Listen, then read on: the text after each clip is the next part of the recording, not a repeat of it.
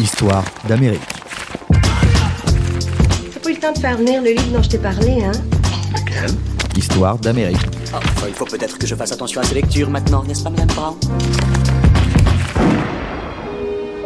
Have you read the article about the killings in Kansas? I I think that's what I want to write about. Bonjour à tous et bienvenue dans Histoire d'Amérique, un podcast développé par Society en collaboration avec la maison d'édition 1018.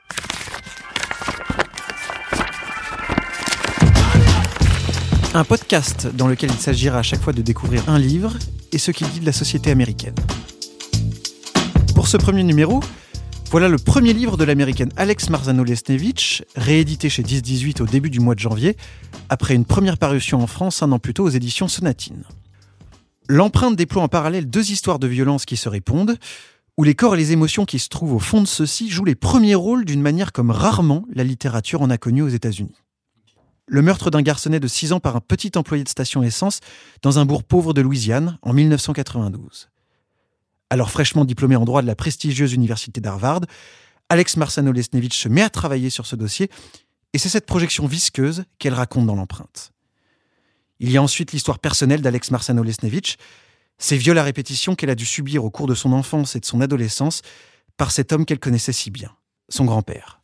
The Fact of a Body, A Murder et de mémoire, c'est le titre du livre en version originale. Il a reçu le prix du meilleur livre de l'année du quotidien britannique The Guardian et le prix France Inter, le journal du dimanche, du meilleur livre de l'année.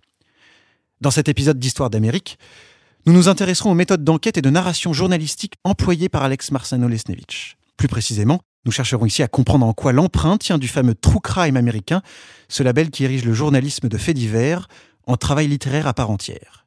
Une façon aussi de nous intéresser de manière plus générale à un genre trop peu connu en France. Alex Marsano-Lesnevich vit aujourd'hui en Nouvelle-Angleterre où elle enseigne la littérature. Nous l'avons joint il y a quelques jours par téléphone et voici ce qu'elle dit de l'empreinte et du travail qu'elle a réalisé pour l'occasion. Histoire d'Amérique. such a wild story. Um, so many things happen C'est une histoire vraiment folle. Il y a tellement de choses dingues là-dedans qu'on pourrait penser qu'elles n'ont jamais Um, existé. Donc pour moi, c'était important de dire que tout ça est vraiment arrivé et qu'il y a des documents qui le prouvent. J'ai passé des années à déterrer des comptes rendus de procès dans des salles d'archives poussiéreuses partout en Louisiane. um, Je suis retournée dans tous ces endroits où l'histoire s'est déroulée. J'ai retrouvé des tas de vieilles coupures de presse de l'époque, des fascicules de lycée, des photos des personnes impliquées. So I- I tried to Et à la fin, je me suis servi de cette documentation to pour développer mon imagination. Au département journalisme de la New York University, le professeur Robert Boynton travaille depuis des années sur les questions de non-fiction journalistique. Il a notamment publié le livre The New New Journalism, qui constitue une bible du genre. Depuis New York, Robert Boynton précise l'histoire de cette version-là du journalisme et en profite pour évoquer à titre d'exemple le livre Deux sang-froid, fantastique dissection d'un crime bel et bien réel par le célèbre auteur américain Truman Capote. Histoire d'Amérique. True crime has been around forever. Certainly, the pot boiler, the cheap paperback. Le true crime est un genre qui semble exister depuis toujours. Ça a of commencé avec les the feuilletons de faits divers, les petits romans de gare qui constituent la base de la non-fiction. uh, uh, On retrouve dans le true crime tous les outils employés par uh, les auteurs de littérature, la mise en scène, l'utilisation de longues plages de dialogue, mais pas de citations concises. Les personnages ne vivent pas uniquement par les faits, mais on sonde leur état d'esprit. Et une attention particulière est accordée aux détails, à la description, comme c'est le cas d'habitude uh, dans la fiction. fiction. I think what Truman Capote did was he made that genre respectable. C'est Truman Capote qui a fait de ce style quelque chose de respectable avec la publication des premiers extraits de son livre De sang-froid dans l'hebdomadaire The New Yorker, mais aussi en développant une certaine mythologie autour de sa façon de faire du reportage.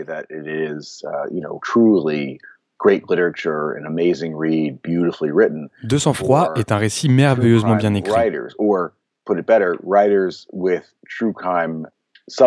Truman Capote a ouvert la voie à de nombreux auteurs de true crime, du moins à des auteurs s'intéressant à des sujets de true crime, suffisamment pour que l'on considère leurs travaux autrement que comme de vulgaires feuilletons.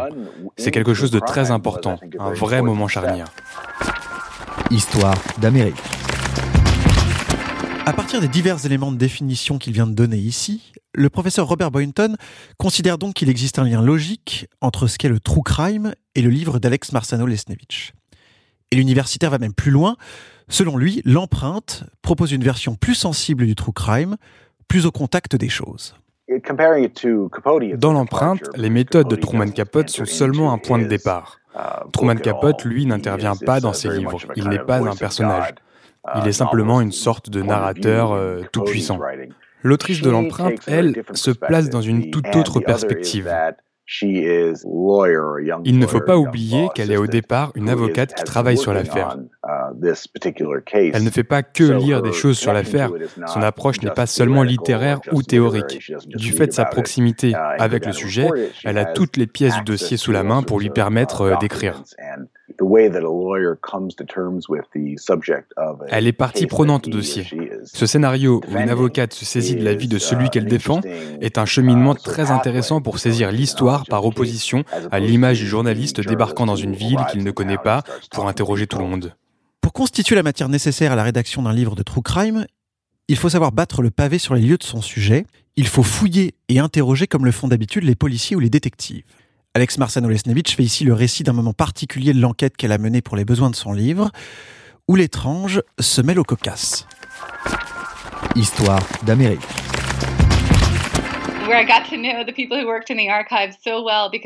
J'ai fini par vraiment faire connaissance avec les gens qui travaillaient dans les salles d'archives où je faisais mes recherches. Ils trouvaient ça étrange que je revienne sans cesse pour leur demander de voir toutes ces boîtes pleines de paperasse sur un procès qui avait eu lieu il y a des années. C'est étonnant, mais à l'époque, personne dans la région n'avait entendu parler de ce crime. Moi, j'arrivais très tôt le matin, avec mon café, avec mes requêtes, et au bout d'un certain temps, les employés m'ont arrangé un petit coin de travail dans leur bureau. J'étais là, avec toutes mes boîtes, et j'avais l'impression d'être immergée dans le passé. Mes voyages en Louisiane pour ces recherches duraient à chaque fois deux semaines. J'allais dans ces salles d'archives tous les jours et je restais jusqu'à la fermeture, juste pour regarder les dossiers, les examiner. Dans le livre, il y a ce double suicide que l'on soupçonne en réalité d'être un meurtre et qui se déroule sur une voie ferrée.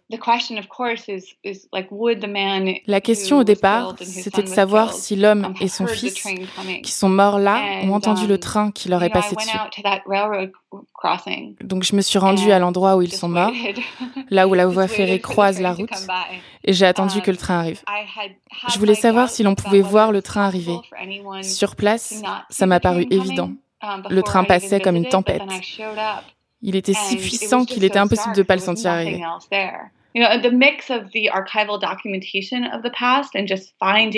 mélange de ces recherches dans les archives, de ces petites trouvailles comme des signatures ou un certificat de mariage, et aussi le fait de recréer pour moi-même certaines expériences vécues par les personnages, tout ça m'a permis de transmettre ce passé singulier au lecteur.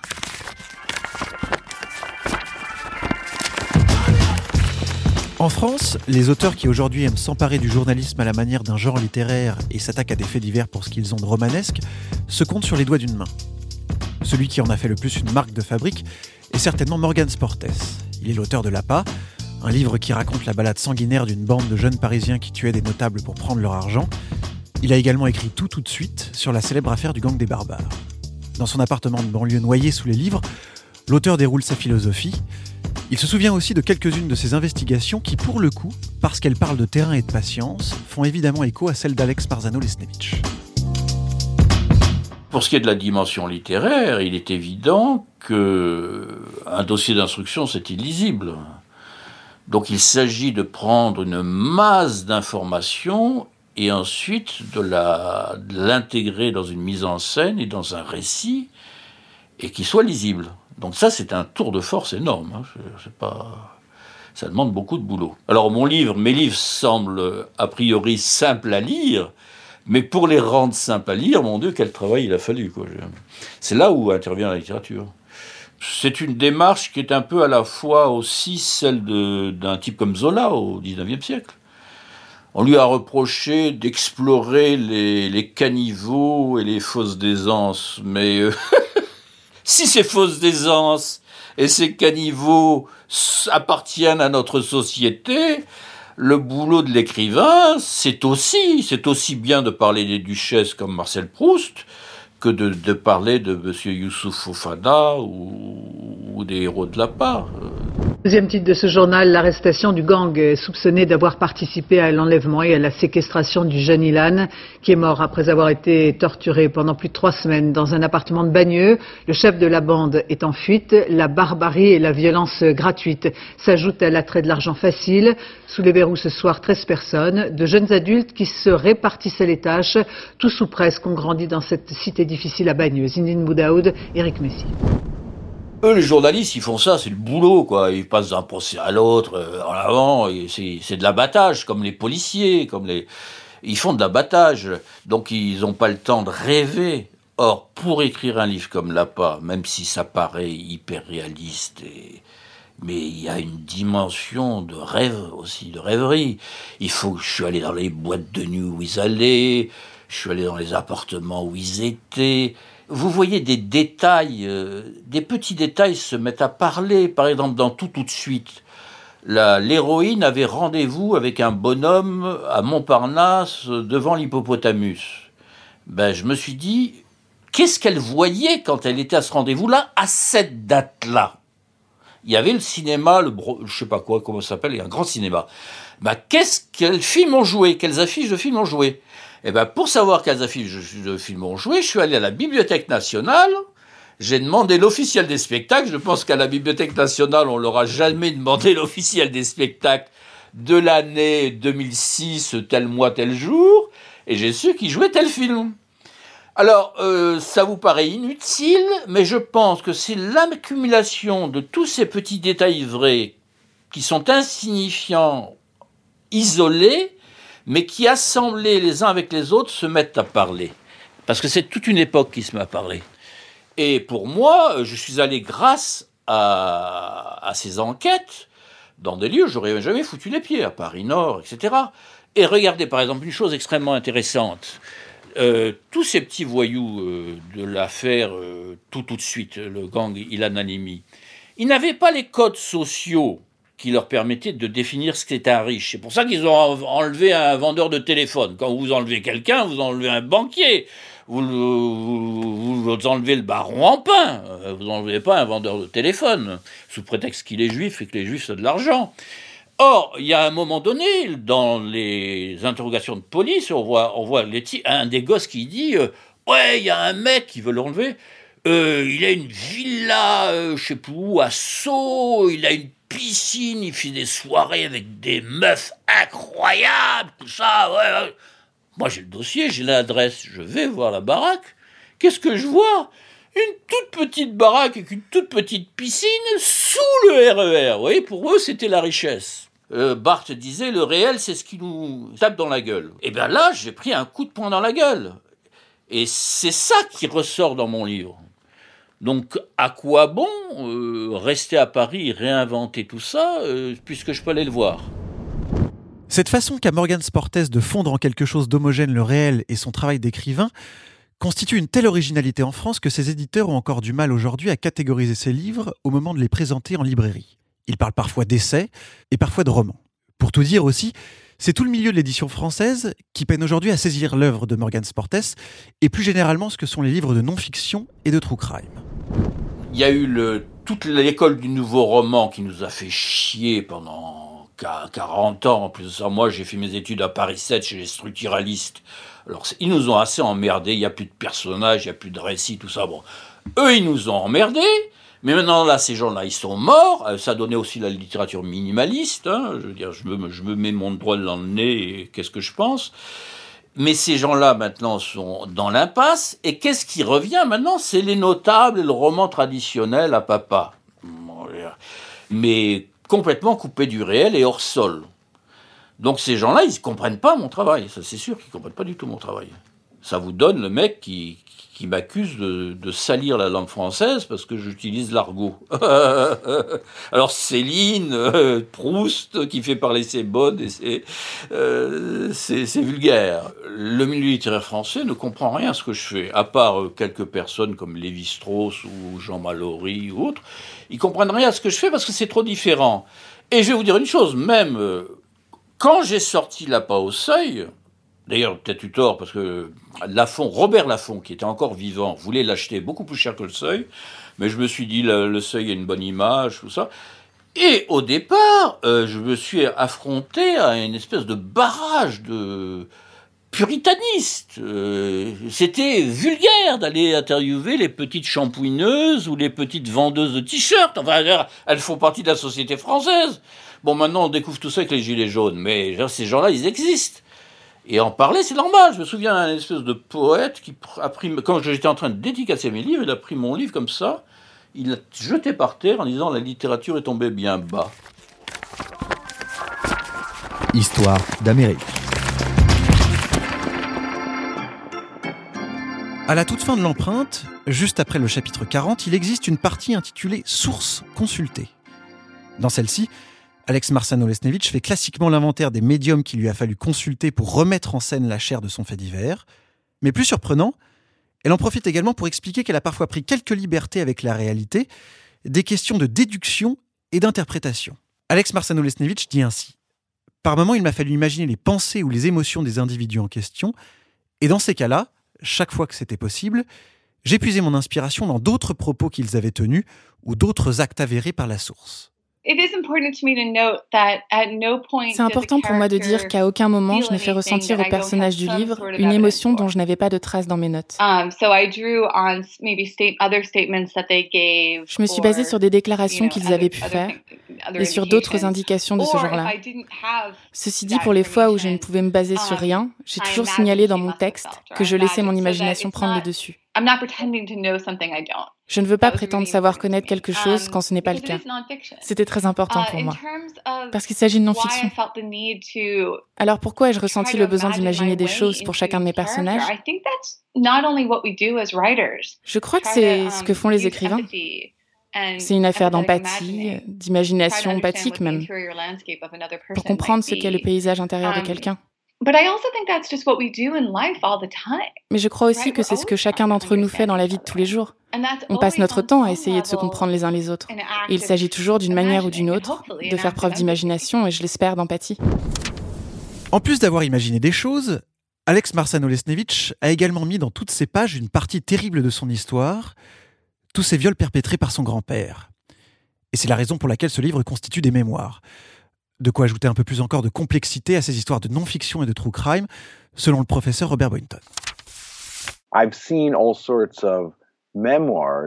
Il existe différentes sortes de mémoires qui ont l'ambition d'aborder un fait divers et qui, au milieu de leur récit, déroulent des passages, des sections, des chapitres entiers consacrés au passé de l'auteur. C'est là quelque chose de tout à fait standard. Dans le cas de l'empreinte, il y a cette idée d'entremêler la narration, de faire de ce livre le produit de deux histoires distinctes, qui est quelque chose de nouveau, d'assez aventurier et de rafraîchissant.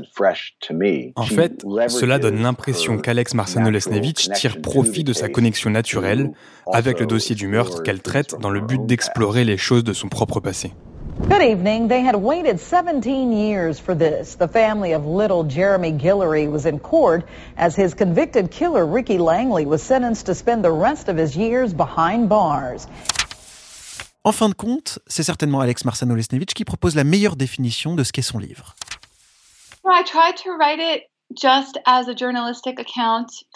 J'ai d'abord essayé de faire de l'empreinte un compte-rendu journalistique sur la vie d'un meurtrier, Ricky Langley, et sur le crime qu'il avait commis. Mais en même temps que um, j'écrivais, des éléments de mon propre passé se sont mis à remonter à la surface et me revenaient sans cesse en mémoire. En vérité, ce qui m'est arrivé dans le passé a cimenté ma façon de voir l'histoire de Ricky Langley et de sa jeune victime. Je ne voulais pas écrire l'empreinte à la manière de mémoire, mais finalement c'est ce que j'ai fait. C'était vraiment naturel, parce que je ne pouvais pas m'empêcher d'écrire sur mon passé. Et c'était aussi le cas dans l'autre sens. Quand j'écrivais sur moi, des images de Ricky Langley, de sa victime, du petit pistolet en plastique surgissaient dans ma tête. Je me suis rendu compte que tout ça était lié. Ce sont des mémoires, c'est l'histoire d'un meurtre, et tout ça forme un livre. J'ai interprété chacune des histoires à l'aune de l'autre, l'une à travers l'autre. Ce qui m'intéresse, c'est cette collision des récits et comment ce que l'on a vécu transparaît dans notre manière de voir le présent. Avec ce livre, je voulais comprendre ce qui s'était passé et ce qui me hantait pour ne plus avoir à y penser et être la plus honnête avec moi-même. Est-ce une manière de faire du true crime? Peut-être. Mais en fait, ce livre est un peu tout à la fois. C'est du true crime, des mémoires, c'est du journalisme. C'est un mélange hybride et ça ne pouvait pas être autrement. Parce que la vie est comme ça. La vie, ce n'est pas seulement une chose ou une autre. Ce qui m'intéresse, moi, c'est ce qui se trouve à l'intersection des choses.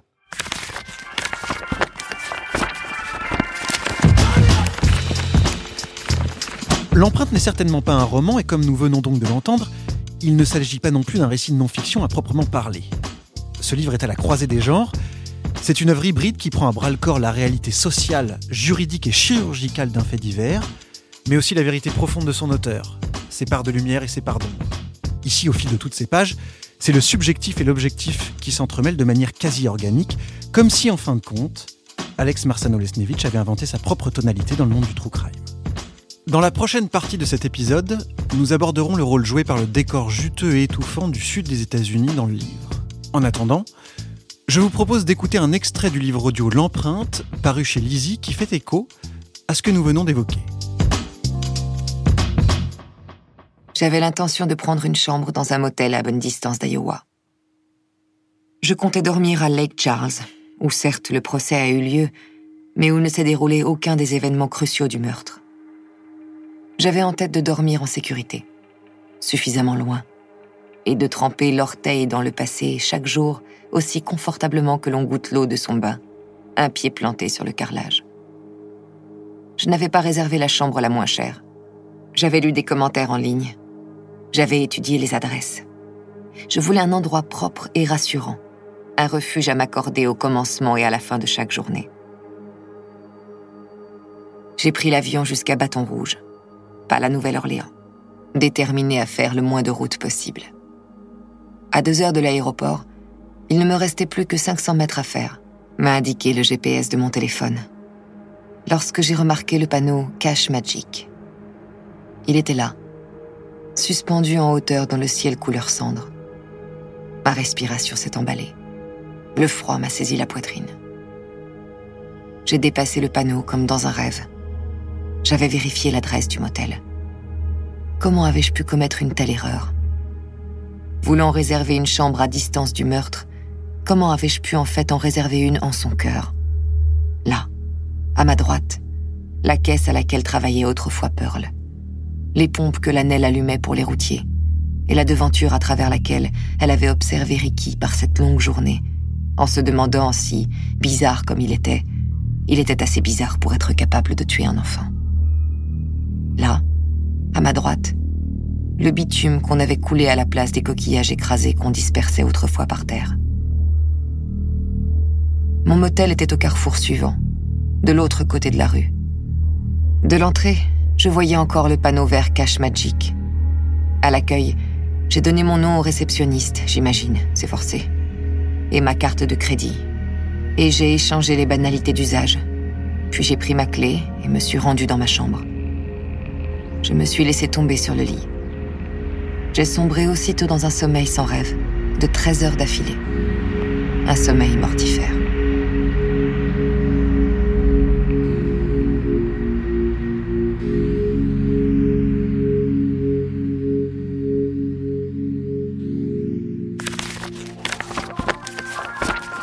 Histoire d'Amérique. T'as pas eu le temps de faire venir le livre dont je t'ai parlé, hein? Histoire d'Amérique. il faut peut-être que je fasse attention à ces lectures maintenant, n'est-ce pas, Madame Brown?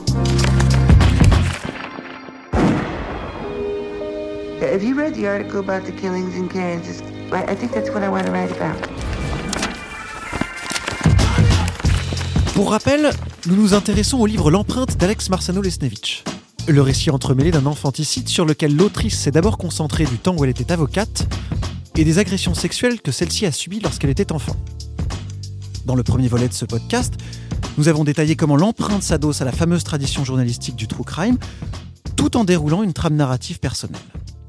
Cette fois-ci, il s'agit de comprendre le décor du livre, de sonder les tensions qu'il recèle.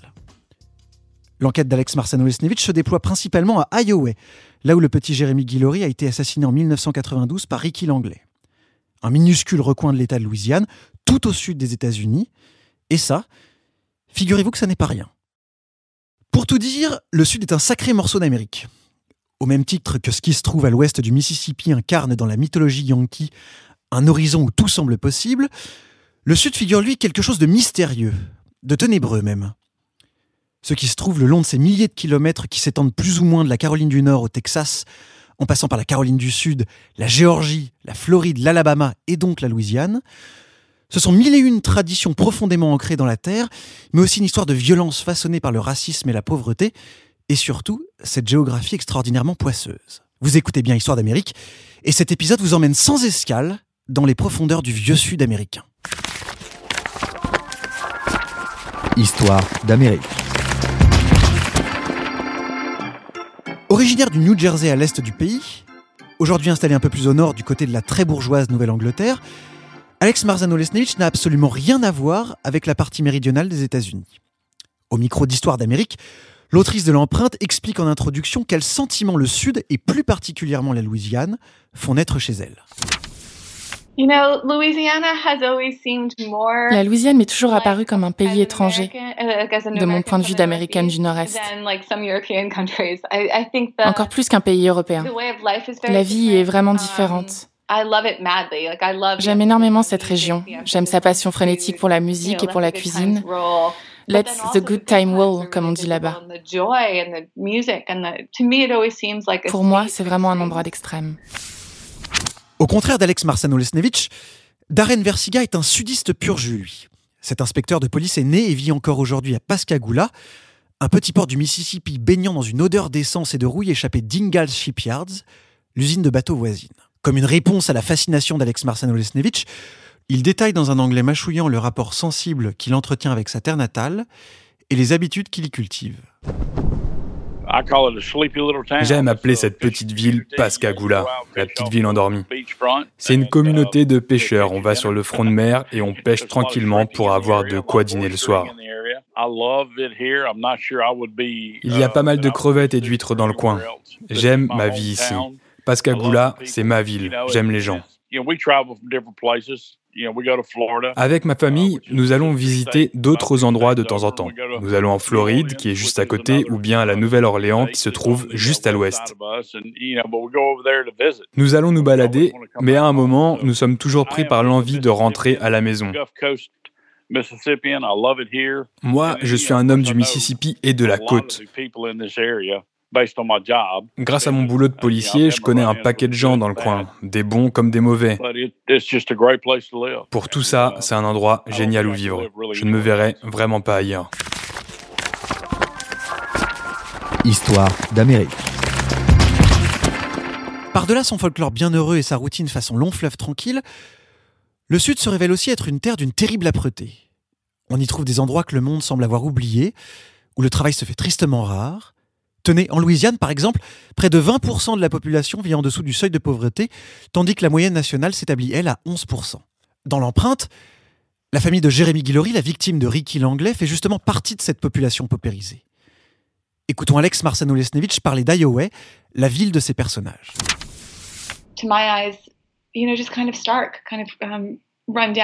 C'est un endroit qui paraît désolé, en ruine presque. On trouve des pots d'échappement rouillés sur le bord des routes. On est entouré de terrains vagues, de champs abandonnés. Chaque station essence que l'on croise possède une petite salle de casino. Comme s'il ne restait plus que ça aux gens qui n'ont rien. Comme s'ils ne pouvaient plus compter que sur la chance pour s'en sortir. Juste ça, une machine à sous dans une station essence. S'il y a de l'argent à Bâton Rouge, la grande ville voisine, à Iowa, il n'y en a tout simplement pas. Dans mon livre, Lorelai Guillory est une femme qui trime pour gagner sa vie après l'assassinat de son fils. On voit aussi comment la famille de Ricky Langley n'a pas les ressources nécessaires pour financer sa défense. Ricky pleure pour qu'on l'aide, mais il n'y a pas d'argent pour l'aider. Ce dénuement s'illustre aussi à travers Betty et Alcide, qui vivent dans une caravane, ce qui est une situation extrêmement courante dans le Sud. Ce n'est pas quelque chose de mal, c'est juste une manifestation de la pauvreté. Sous ces latitudes qui n'ont pas grand-chose, il arrive aussi que la torpeur laisse place à la violence. Celle-ci arrive d'un coup, sans prévenir, des bagarres, des braquages ou pire, des meurtres. L'inspecteur de police Darren Versiga raconte ainsi une affaire qui semble tout dire de l'ennui et de la misère qui ronge le Sud. C'est l'histoire d'un type de la Nouvelle-Orléans qui travaillait sur les gros crevettiers qui pêchent au large de Pascagoula. Après un séjour en mer, il passait toujours du temps dans le port de Pascagoula. Il adorait boire celui-là. C'était son truc à lui. Ça lui plaisait sacrément d'être saoul après avoir été en mer pendant plusieurs jours.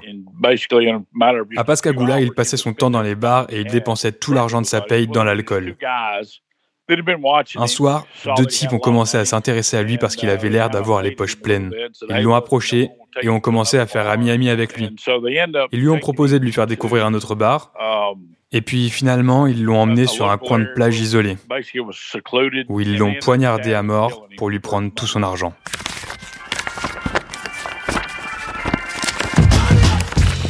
Si le Sud profond est un endroit qui se démarque du reste de la carte américaine, ce n'est pas seulement pour ce que l'on y pêche, ou ces pauvres gens que l'on abat pour un sou sur une plage. Ce qui fait surtout le sel de la région, ce sont ses formes et ses couleurs.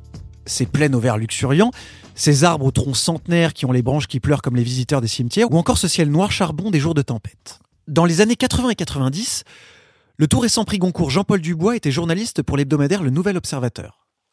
À ce titre, il effectua pas moins de 72 reportages aux États-Unis, aujourd'hui regroupés dans le livre intitulé L'Amérique m'inquiète, et dont certains se déroulent pour le coup dans les profondeurs du Sud. De cela, Jean-Paul Dubois garde aujourd'hui un vif souvenir où l'on croise notamment un drôle de reptile. J'aimais bien travailler dans le sud parce qu'il y avait justement euh, à la Nouvelle-Orléans, j'aimais bien travailler à, Miami, ou tous les Keys, ou euh, toutes, euh, tous les Everglades, toutes ces régions-là. J'adore ça. Mais c'est, c'est des, ça n'a rien de gênant. C'est, au contraire, c'est quelque chose de, d'assez stimulant, surtout pour des gens comme nous Européens qui n'avons pas, ces, qui ne vivons pas dans ces climats. C'est quelque chose d'assez exotique.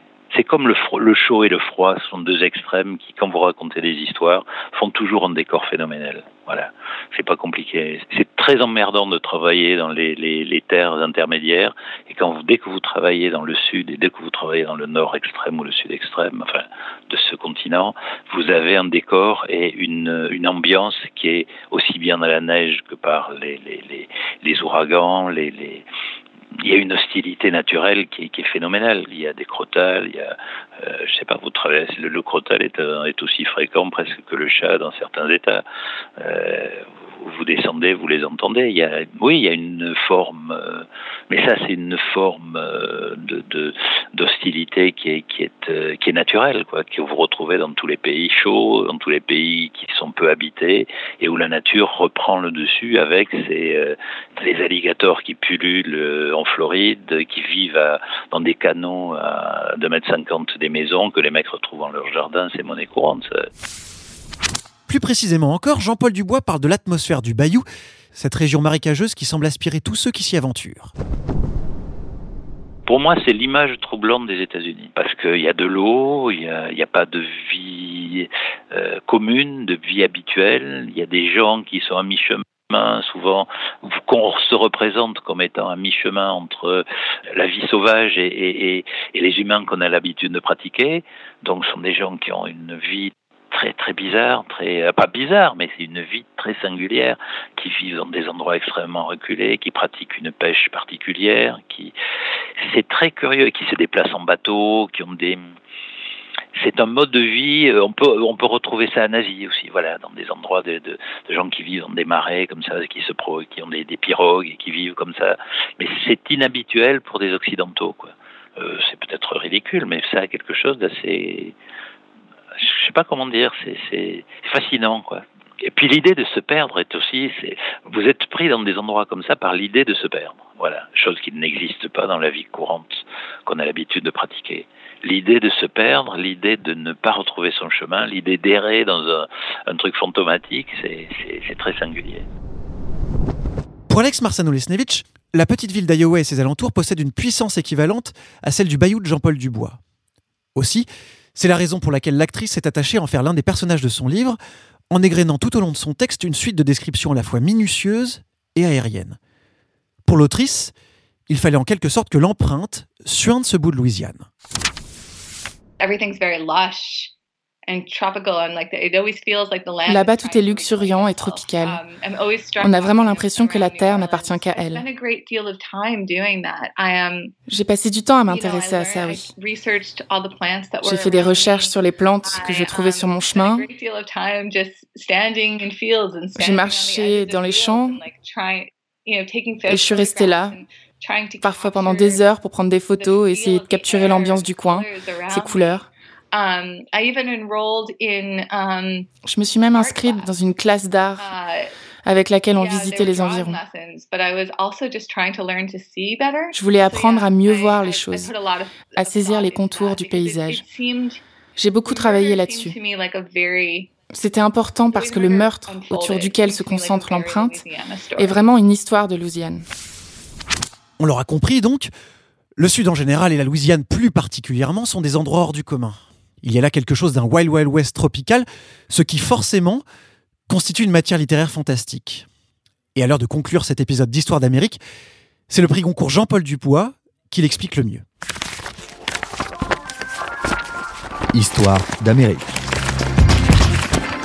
C'est hors norme parce qu'il y a des, des, vous vous retrouvez avec des, des, environnements qui sont qui sont à tomber et des personnages qui qui sont totalement américains, c'est-à-dire des gens qui n'ont aucune euh, aucun surmoi, qui vont vous dire des choses et que vous les racontez le plus normalement du monde et des choses que vous n'auriez, que vous n'oseriez pas dire à votre propre conscience ou à votre propre ami ou euh, c'est des choses que vous dissimuleriez au plus profond de vous-même.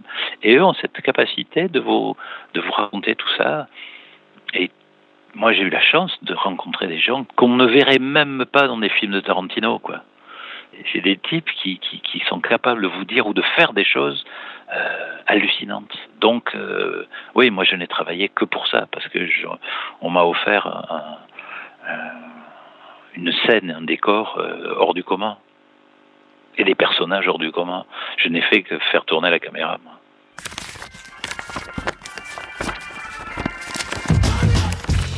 Le Sud, son décor et ses humeurs ont toujours été présents dans la littérature américaine.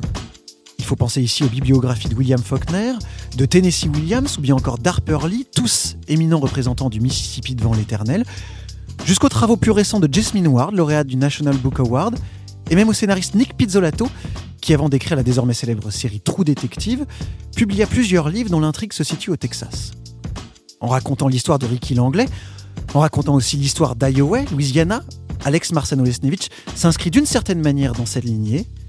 Même sans que cela soit un objectif affiché, l'empreinte contribue finalement à renforcer la dimension romanesque du Sud. Dans la prochaine partie de cet épisode, nous aborderons le lien qui unit l'Amérique à un épineux sujet de société, la peine de mort. En attendant, je vous propose d'écouter un extrait du livre audio d'Alex Marsano-Lesnevich paru chez Lizzie, où la Louisiane y apparaît, tiens donc, comme un étrange labyrinthe.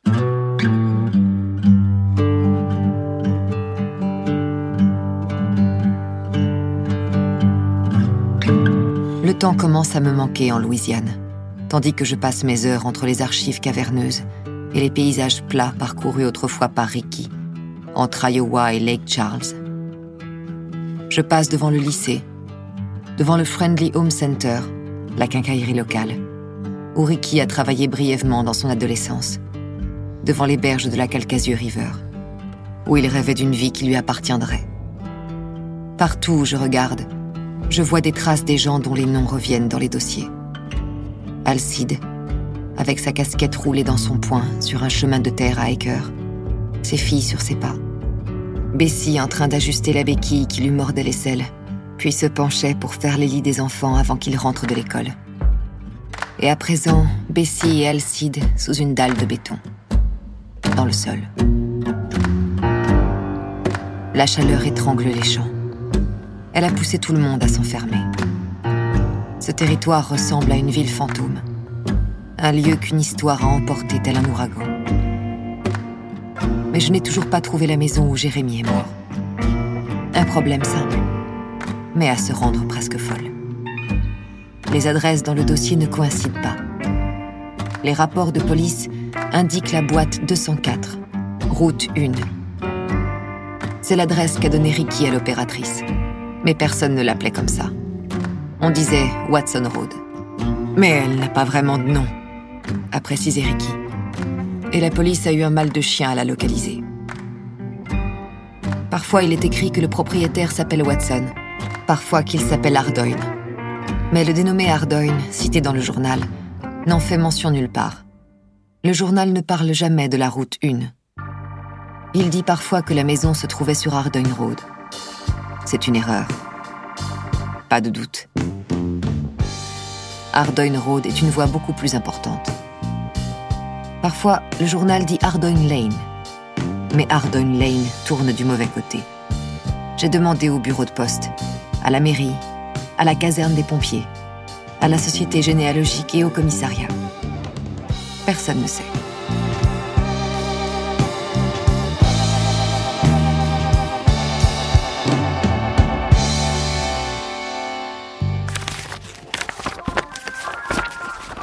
Histoire d'Amérique. T'as pas eu le temps de faire venir le livre dont je t'ai parlé, hein Lequel Histoire d'Amérique. Oh, il faut peut-être que je fasse attention à ces lectures maintenant, n'est-ce pas, Madame Brown A year ago, a three judge panel of the U.S. Fifth Circuit issued a ruling that could have put Ricky Langley back on the streets. Langley is a three times convicted murderer and pedophile.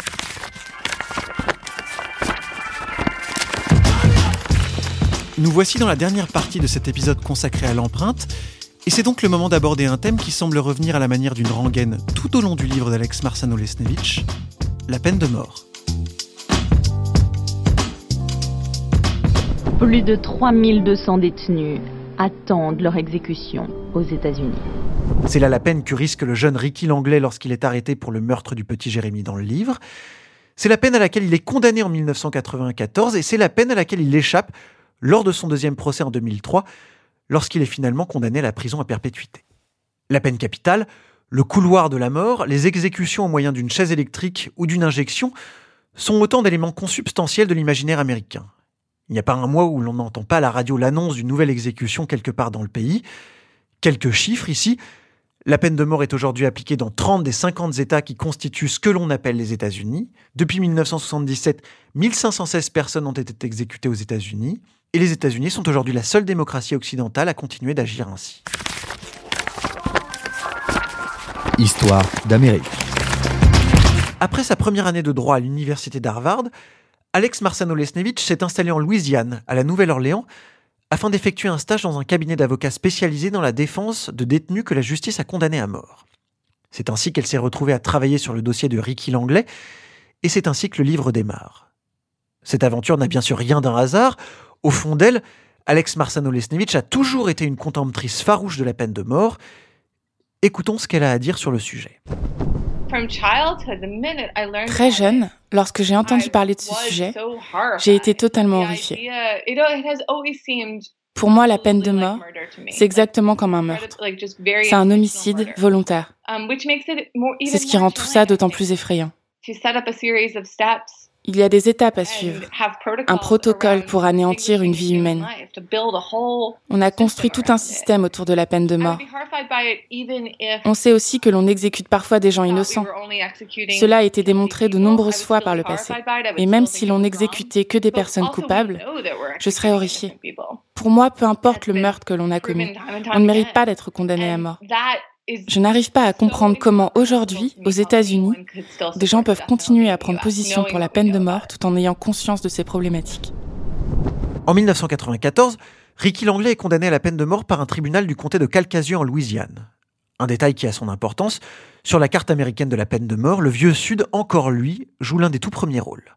Mugambi Jouet est un avocat français qui a longtemps plaidé devant la Cour pénale internationale des droits de l'homme à La Haye aux Pays-Bas. Il est aujourd'hui installé à Montréal, au Canada, et enseigne les tenants et les aboutissants de la justice pénale américaine à la célèbre université McGill. Pour notre podcast, Maître Jouet explique pourquoi la peine de mort a quelque chose d'une spécificité régionale aux États-Unis. Dans le sud des États-Unis, il y a un certain nombre de facteurs. Euh, le populisme est bien plus marqué, le fondamentalisme chrétien est aussi plus marqué et il favorise euh, une croyance en la loi du talion, euh, œil pour œil et dent pour dent, l'idée que l'État doit venger un crime en tuant un meurtrier est plus acceptée dans le sud des États-Unis. Le sud des États-Unis, c'est aussi la région euh, historiquement où il y a eu les plus fortes inégalités euh, socio-économiques et raciales. Et ce sont des facteurs clés parce que les personnes qui sont sujettes à la peine de mort sont très euh, grandement ou bien les, Noirs et autres minorités visibles, ou bien les Blancs défavorisés parce que les personnes qui sont bien représentées par des avocats euh, de défense ne font jamais face à la peine de mort dans l'ensemble. Et il y a un très grand nombre de biais euh, et de discriminations qui ont été fortement documentés en la matière dans l'Amérique profonde quant à la peine de mort et même à son système pénal plus général. L'autrice Alex Marsanov-Lesnevich et le professeur Mugambi Jouet ont tous les deux écrit sur ce qu'est une condamnation à mort. Sandrine à George Skinner, elle, subit ce qu'est une condamnation à mort au quotidien. Cette parisienne est l'épouse du détenu numéro 00 999 143 de la fameuse Polunsky Unit, le couloir de la mort de la prison de Livingstone au Texas. Hank Skinner y occupe une cellule depuis 1994, après avoir été condamné pour le meurtre de sa fiancée d'alors et des deux fils de celle-ci. Une condamnation qu'il a toujours contestée. Je n'ai pas commis ce crime. Et les preuves existent. Les cheveux trouvés dans la main de la victime appartiennent à un homme non identifié, mais ce ne sont pas les miens. Sandrina George Skinner s'est mariée avec Hank Skinner à la suite d'un long échange épistolaire, et depuis toutes ces années, elle se débrouille pour le voir régulièrement au parloir. C'est toujours la même chose. L'avion jusqu'à Houston, au Texas, se rendre en voiture jusqu'à la petite ville voisine de la prison, louer une chambre dans un triste motel et attendre fébrilement que vienne l'heure de la visite. Sandrine George Skinner raconte la suite à notre micro. Le décor, l'atmosphère et les gens. Tout est gris, les murs sont gris, il y a du lino gris par terre qui brille, parce que les détenus de population générale qui entretiennent les lieux, oh, c'est nickel. Hein, euh. et puis ce parloir qui est d'ailleurs comme un couloir, bizarrement, parce que c'est tout en longueur, il y a des cages de visite des deux côtés pour ceux qui n'ont pas droit aux visites de contact, ce qui est le cas des condamnés à mort. Et il y, a un, mélange. Moi, je dis que ça sent la mort, mais c'est pas parce qu'il y a une odeur, c'est c'est une ambiance. C'est une ambiance qui pourtant n'est pas nécessairement triste. Hein. On peut rire beaucoup au parloir, on peut chanter. Euh, il y a des femmes, des enfants, euh, évidemment avec rien à faire pour les enfants. Euh, depuis peu, il y a des livres à disposition pour les gamins ou pour les adultes, mais ils ne peuvent pas rentrer un jouet, par exemple. On ne peut rien rentrer au parloir. Les femmes qui viennent avec des bébés, elles ont le droit d'emmener trois couches et deux biberons. Point barre, c'est tout. Donc euh, il y a une vie assez intéressante. En même temps, euh, c'est là aussi qu'ont lieu les dernières visites avant exécution, pendant deux jours et demi. Et je me souviens à certaines périodes où il y avait deux, trois exécutions par semaine. C'était un cauchemar. C'est-à-dire qu'il y avait trois familles en dernière visite. Disent au revoir dans le parloir général avec euh, un peu une ambiance, euh, je dirais presque comme dans une église. C'est-à-dire que dans ces jours-là, tout le monde sait qu'il y a une ou des exécutions de prévues.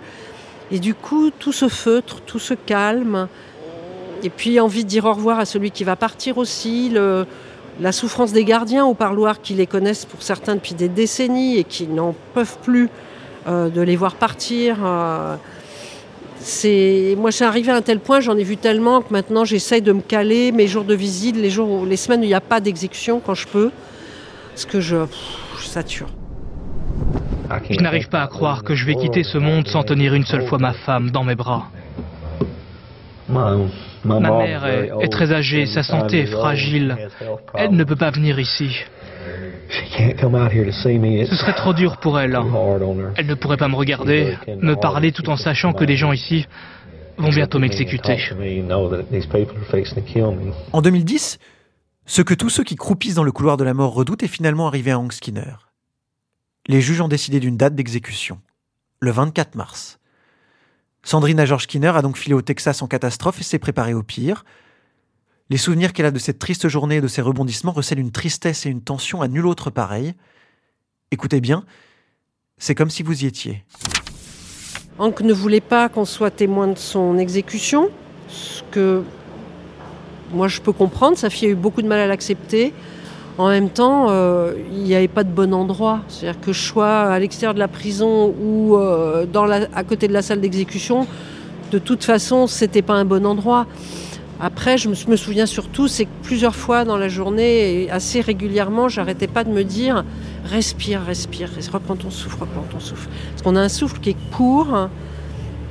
Je pense que c'est l'angoisse hein, qui, qui vous tient. Ça faisait déjà 15 jours que je m'étais interdite de regarder le calendrier parce que c'était trop compliqué. Euh, ça devenait obsessionnel en fait, de m'endormir avec la date, de me réveiller avec la date en me disant il lui reste tant de matin ou il lui reste tant de nuit. Euh, je m'étais dit non, il faut que tu zappes ça, il faut que tu sois dans l'action, dans les choses productives. Euh, donc ça, ça aide. C'est sûr que si on n'est pas dans l'action, ben, je pense qu'on meurt d'angoisse quoi. Et c'est en sortant de l'hôtel que j'ai entendu des cris d'une amie, je connaissais bien sa voix. Et là, je suis sortie, elle m'a dit c'est un sursis, et j'ai vu que les avocats revenaient, parce qu'eux descendaient, étaient partis à la prison, on s'était dit au revoir. Et donc, ça a été. Euh, bah, là, je suis tombée dans les bras d'une amie, mes jambes me portaient plus. Et ce qui est assez drôle, puisqu'il m'a dit que lui, ça lui avait fait le même effet. Il est tombé contre le mur, il s'est laissé glisser par terre, ses jambes ne le portaient plus. Et je suis allée voir les avocats pour les remercier, évidemment, mais surtout, euh, ma première question, ça a été mais est-ce que la Cour suprême accepte le dossier? Parce que c'était un sursis indéfini. Et ils m'ont dit non, pas encore. Ils se donnent du temps pour y réfléchir. Et là, j'ai le cœur qui est tombé dans les talons parce que je me suis dit, si dans une semaine, deux semaines, trois semaines, quatre semaines, euh, il a, ils n'acceptent pas le dossier, il va reprendre une date d'exécution. quoi. Histoire d'Amérique. Cynthia, today was a very emotional day for the family of Jeremy Guillory. A month ago, Ricky Langley was convicted of the murder of six-year-old Jeremy Guillory.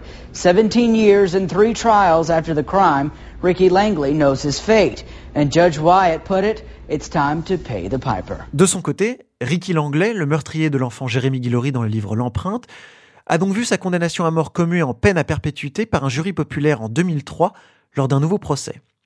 Alex Marsano-Lesnevich explique que ce qui a notamment fait pencher la balance du côté de la vie, eh bien c'est le fait que l'enfance misérable de l'accusé a ému l'un des jurés principaux. De quoi selon elle tirer une conclusion, telle qu'elle fonctionne aux États-Unis, avec le principe du jury populaire, la peine de mort est un concept de droit mouvant, régi en premier lieu par les effets de la subjectivité. Théoriquement, les jurés qui décident de condamner ou non quelqu'un à la peine de mort doivent obligatoirement se défaire de leurs sentiments. Ils doivent mettre de côté leur vie. C'est du moins ce que le juge leur demande. Mais on sait bien que c'est là un ordre ridicule. C'est impossible de faire le vide de cette manière. Personne ne peut prendre une telle décision comme ça. C'est impossible de se blinder. Sur les bancs de la cour, les jurés viennent avec tout ce qu'ils sont. Tout ça est si compliqué qu'aujourd'hui un vrai business s'est développé. Des sociétés de conseil sont chargées de sélectionner des jurés qui seraient, selon elles, capables de faire la part des choses. Au fond, c'est irréaliste de prétendre qu'un verdict est tout à fait impartial. Ce n'est jamais le cas. Ricky Langley a évité la peine de mort car les jurés étaient qui ils étaient. C'est une chose que je voulais absolument raconter dans mon livre. On dit qu'un procès est une mécanique de recherche de la vérité. C'est faux. C'est une mécanique du storytelling. Ce qui pousse les jurés à rendre leur verdict, c'est l'histoire du meurtrier et ce qu'ils projettent à partir de ça. Cela dépend de leur vie à eux et de comment ils se sentent. Aujourd'hui, les jurés populaires semblent avoir de plus en plus tendance à privilégier la condamnation à perpétuité plutôt que la condamnation à mort lorsqu'ils en ont la possibilité. Parallèlement, d'un point de vue purement politique, la peine de mort fait de plus en plus l'objet de remises en question. En 2019, le gouverneur de Californie nouvellement élu, Gavin Newsom, a ainsi annoncé manu militari la suspension des exécutions dans son État, parce que oui, la Californie exécute encore certains de ses détenus. À titre symbolique, on a même remisé au placard la vieille chaise électrique de la prison de Saint-Quentin, au nord de l'État. Est-ce à dire que les États-Unis se dirigent peu à peu vers une abolition totale de son vieux système? Voilà ce qu'en dit le professeur Mugambi Jouet de l'Université McGill de Montréal. C'est tout à fait concevable. Cependant, aujourd'hui, c'est bien documenté que tous les problèmes qui existaient auparavant perdurent. La peine de mort est appliquée de façon euh, discriminatoire, aléatoire, arbitraire. Nous savons de plus que la peine de mort ne dissuade pas le meurtre plus que euh, l'incarcération euh, et que le système de peine de mort américain a aussi été accablé par l'exonération d'un grand nombre de personnes euh, innocentes, se rajoute au fait que euh, le système de peine de mort coûte très cher à, mettre en œuvre, puisque les procès et les procédures d'appel durent très longtemps. Et donc, en fait, c'est moins cher d'infliger une peine de prison à quelqu'un à perpétuité que de condamner cette personne à mort. Au vrai, de l'avis de tous, ce qui pourrait un jour pousser la classe politique américaine à monter au créneau collectivement pour débarrasser les États-Unis de la peine de mort, c'est que se constitue un mouvement massif dans l'opinion, comme une immense vague brandissant pêle-mêle des arguments humanistes et d'autres plus pratiques. Si l'on s'en tient à la promotion qu'a faite Alex Marceno-Lesnevich de son livre, il faut croire que ce n'est pas demain la veille. L'autrice a eu beau insister sur le fait que l'empreinte est une œuvre qui traite avec force de la peine de mort, ça n'a pas vraiment enthousiasmé ses lecteurs, quels qu'ils soient. Histoire d'Amérique. Ce qui peut surprendre les gens en dehors des États-Unis, c'est qu'ici on ne parle pas de la peine de mort. Tenez-vous bien, j'ai parcouru le pays pendant deux ans pour parler de mon livre public, et en tout et pour tout, au cours de mes interviews et de tous mes événements, je crois que je n'ai eu qu'une seule question sur le sujet de la peine de mort. Juste une seule question. J'aurais aimé que l'on en parle plus. Même si le procès de Ricky Langley est incroyablement chaotique, je crois que c'est là une histoire typiquement américaine. Quand il s'agit de peine de mort, les procès ne se déroulent jamais complètement en accord avec la loi. Les émotions des gens comptent beaucoup trop dans ces cas-là. Et puis il y a tellement peu de moyens dans les juridictions qui prennent en charge ces questions-là que les gens ne sont pas du tout préparés. Tout ça, les lecteurs ou bien les journalistes ne m'en ont jamais parlé. Une seule et minuscule question donc, et pendant ce temps, on exécute encore dans les prisons américaines. Pour l'année 2020, on totalise déjà 5 exécutions. La dernière date du 5 mars. Il était précisément 9h01 lorsque Nathaniel Woods, condamné à mort pour complicité de meurtre, est mort par injection létale dans une prison de l'Alabama. La veille, cet homme noir de 42 ans qui avait jusque-là toujours clamé son innocence a eu ce qu'il voulait à dîner comme la tradition l'y autorise. Des patates douces, des ailes de poulet, des galettes de poulet, des frites, des pommes au four et deux oranges. D'après ses gardiens, Nathaniel Woods n'a mangé qu'un tout petit peu de son poulet.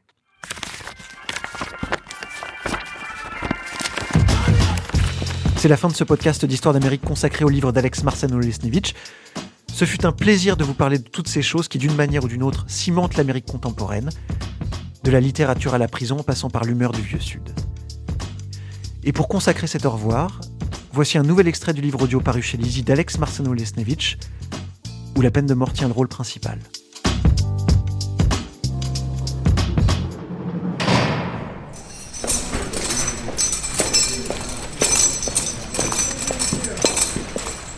Puis, en 2000, les gardiens se rendent à la cellule de Feltus Taylor. Feltus est au même étage que Ricky. Et celui-ci entend les gardiens ouvrir sa grille. À l'étage, chaque homme sait à la cellule de qui se rendent les gardiens. Chaque homme sait le pourquoi de la venue des gardiens. Le tour est venu pour Feltus de mourir. Trois ans plus âgé que Ricky, Feltus, avec son crâne rasé et son sourire à la Mr. T, est apprécié tant par les gardiens que par les détenus. Sur la photo qu'on a prise de lui le jour de son arrivée à Angola, une photo désormais accrochée dans le musée du pénitencier, parmi celles de tous les hommes qui ont jamais été exécutés. On voit un jeune homme aux bras musclés, qui roule les yeux pour n'en montrer que le blanc à l'objectif, comme s'il refusait, même maintenant qu'il s'est fait prendre, de se soumettre aux exigences du cadre, au mur gradué. Mais Feltus maintenant Feltus est un garçon de bonne composition, qui parle volontiers, et n'hésite pas à s'ouvrir ni de sa culpabilité du meurtre d'un collègue, ni des profonds regrets qu'il en éprouve.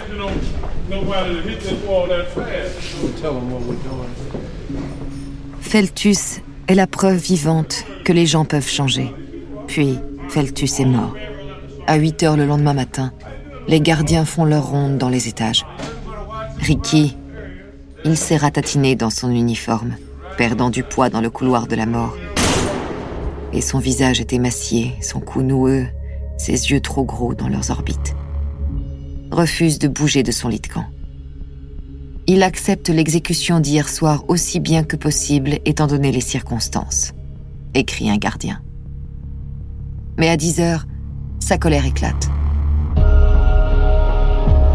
Les gardiens les font tourner en bourrique, dit-il.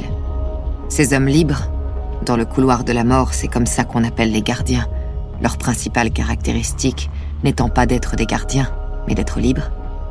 Ils aiment ces petits jeux à la con. Lorsque Ricky la ramène comme ça, d'autres détenus s'agitent. Dans les étages, c'est au gaz lacrymogène qu'on calme les prisonniers insolents. Or, le gaz ne reste pas dans une seule cellule. John Thompson, le voisin de cellule de Ricky, tend la main pour cogner sur les barreaux entre sa cellule et celle de Ricky, afin d'essayer d'attirer son attention. Mais Ricky ne réagit pas. Ricky, s'il te plaît, dit Thompson. Calme-toi, arrête. Ricky refuse de l'écouter. Les gardiens adorent les jours d'exécution, dit-il. Ils prennent leur pied à éliminer les détenus, un par un. Ils seront contents quand ils seront tous morts. C'est une blague de Feltus, répétée avec amertume. Vous savez, vous allez peut-être croire que je suis parano, disait-il souvent. Mais je crois qu'il y a des gens qui essaient de me tuer. Lorsqu'un homme libre s'approche, Ricky hurle. Vous auriez dû me tuer à sa place. Il est prêt à partir. Il n'en peut plus d'attendre. Ça aurait dû être lui. C'est comme s'il venait soudain de réaliser qu'ils sont retenus là pour attendre la mort.